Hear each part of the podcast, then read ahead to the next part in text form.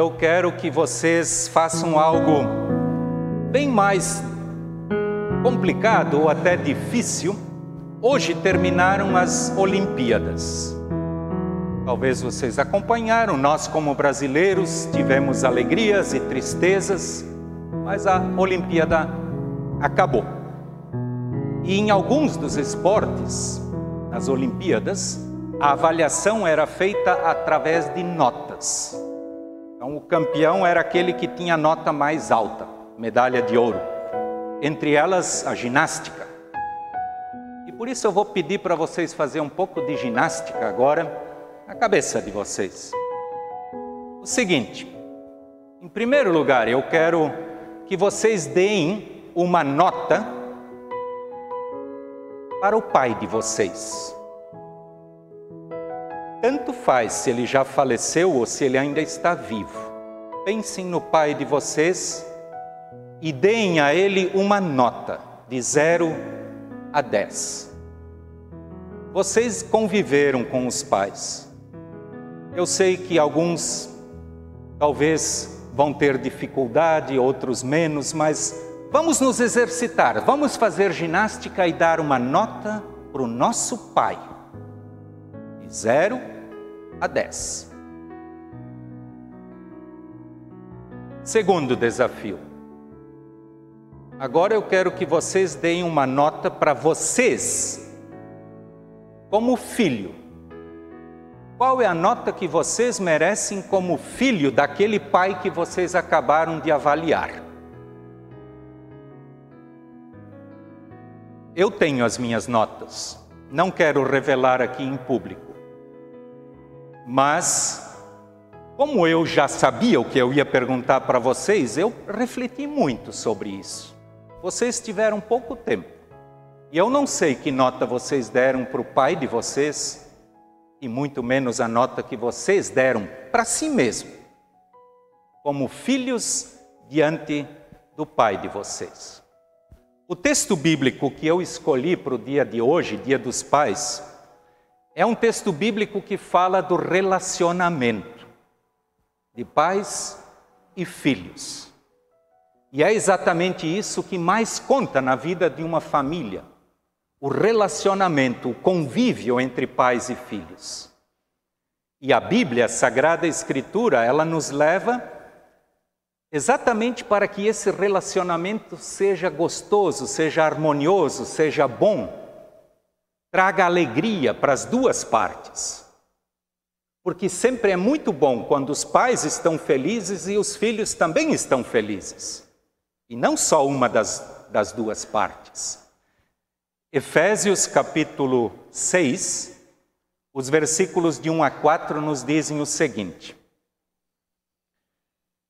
Filhos, o dever cristão de vocês é obedecer ao seu pai e à sua mãe, pois isto é certo. Como dizem as Escrituras, respeite o seu pai e a sua mãe. Este é o primeiro mandamento que tem uma promessa, a qual é: faça isso, a fim de que tudo corra bem para você e você viva muito tempo na terra. Pais, não tratem os seus filhos de um jeito que faça com que eles fiquem irritados. Pelo contrário, vocês devem criá-los com a disciplina e os ensinamentos cristãos. Eu pessoalmente gosto muito desta palavra do apóstolo Paulo, porque ele não fala só para uma das partes. Ele fala para os filhos e fala para os pais. E começa falando para os filhos.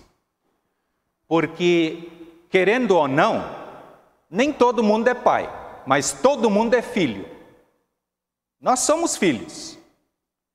E o apóstolo Paulo começa chamando a atenção, trazendo o que a palavra de Deus quer e espera de todos nós como filhos.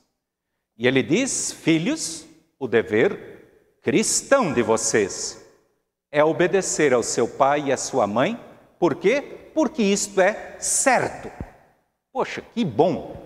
quando algo que é certo, e certo biblicamente, não aqueles certos que nós inventamos muitas vezes como sociedade, quando este certo é levado de maneira correta.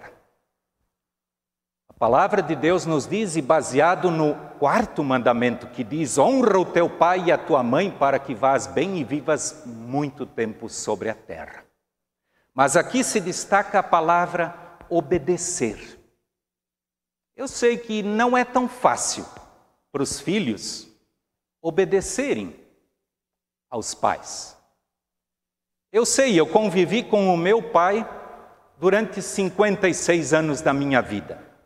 Meu pai já faleceu. E eu confesso aqui que eu muitas vezes desobedeci o meu pai. Muitas vezes. E muitas vezes isso trouxe consequências gravíssimas para a minha vida a desobediência ao meu pai. Também o desrespeito. Eu sei que nós não somos muito diferentes. A palavra de Deus nos diz, filhos, o dever cristão de vocês é obedecer. Que bom quando conseguimos colocar isto em prática. Eu sei que muitas vezes aquilo que os pais trazem para a gente não é exatamente o mais certo. Por quê? Porque os pais também erram. Eu sei que ontem ainda comentei isso aqui no grupo do ensino confirmatório. Nós erramos, pais e filhos. Por isso, nesse relacionamento entre pais e filhos, muita, muitas vezes tem conflitos desastrosos. E principalmente quando nós fugimos daquilo que a Bíblia nos traz. Tanto assim que aqui no nosso texto, quando a Bíblia fala, a palavra de Deus fala para os pais, ele chama a atenção dos dois. Para quê? Para que tudo corra bem. É o que diz aqui na Bíblia. Façam isso para que as coisas sejam melhores, sejam boas na vida da família. Pais, não tratem os seus filhos de um jeito que faça com que eles fiquem irritados. Pelo contrário, vocês devem criá-los com a disciplina e o ensinamento cristão. Aqui, mais uma vez, eu sou obrigado a confessar diante da comunidade dos meus filhos que eu muitas vezes deixei eles irritados. E preciso dizer que muitas vezes foi de propósito. Que chato, que ruim. É. E, e não é porque eu não sabia, eu já sabia o que estava escrito aqui. Imagina só como nós somos. Muitas vezes de propósito a gente faz isso, que maldade, que ruim. E acabamos tumultuando a vida, o relacionamento entre pais e filhos. Não é isso que Deus quer de nós. Eu convivi com o meu pai 56 anos, eu sou pai há 30 anos, e na minha vida pastoral, que já são 35 anos, eu muitas e muitas vezes estive diante de situações muito delicadas, nesse conflito entre pais e filhos. E eu já mencionei isso aqui em prédicas, mas quero trazer isto de novo, algo que me trouxe a maior tristeza da minha vida no relacionamento entre pais e filhos. Eu, na época, ainda não era pai, quando eu tive que fazer um sepultamento de um pai que foi morto pelo próprio filho. Horrível, meus queridos. O meu desejo é que isso nunca mais se repita na minha vida como pastor e muito menos na vida de vocês que estão aqui me ouvindo. Imagina que ponto chegou e com certeza o erro foi dos dois lados. O erro foi dos dois lados. Por isso, meus queridos, vamos obedecer, vamos seguir o que a palavra de Deus nos diz. Quando eu antes pedir para vocês, façam uma avaliação do pai de vocês. E sabe que essa semana eu, na verdade, comecei a construir a prédica e pensar a partir de terça-feira. E foi exatamente de terça até hoje de manhã que eu pensei muito no meu pai. E é impressionante, meu pai já nos deixou há cinco anos. E sabe que a nota dele aumentou bastante depois que ele faleceu. Por que será? A nota do meu pai, para mim, ela começou a aumentar no momento em que eu comecei a sentir falta dele. Muitas coisas que eu enxergo hoje, que ele foi uma maravilha para mim, eu não enxerguei há anos atrás. Por isso, meus queridos, não vamos esperar para aumentar a nota do nosso pai depois, quando ele não está mais. Vamos elogiar ele, vamos dar os parabéns por aquilo que ele traz para nós enquanto ele está vivo. Também a nossa nota como filhos. Eu fiz uma análise bem profunda da minha vida.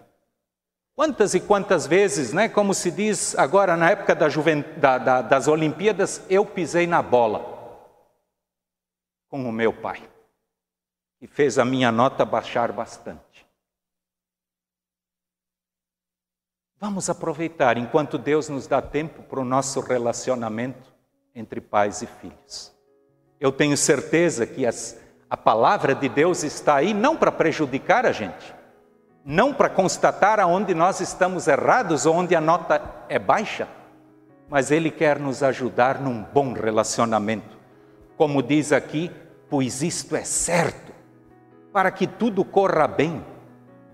Os ensinamentos na disciplina e nos ensinamentos cristãos.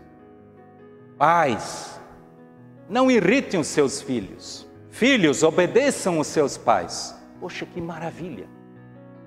O meu desejo neste Dia dos Pais é que nós juntos, no relacionamento de pais e filhos, possamos aumentar a nota da nossa família. Eu sei que na minha vida como pai tem coisas que eu preciso mudar no relacionamento do, com os meus filhos, com as minhas noras. E eu sei que na vida de vocês não é diferente. O meu desejo, meus queridos, vamos analisar como está a nossa nota? Pessoal, como filho, e aquela nota que a gente dá para o nosso pai. Que nós possamos realmente receber a medalha de ouro, como pais e como filhos. Vamos lutar por isso. Que Deus abençoe a cada papai, a cada filho, a cada filha que está aqui neste momento, na presença dEle. Mais felizes de Jesus são aqueles que ouvem a palavra de Deus e lhe obedecem. Amém.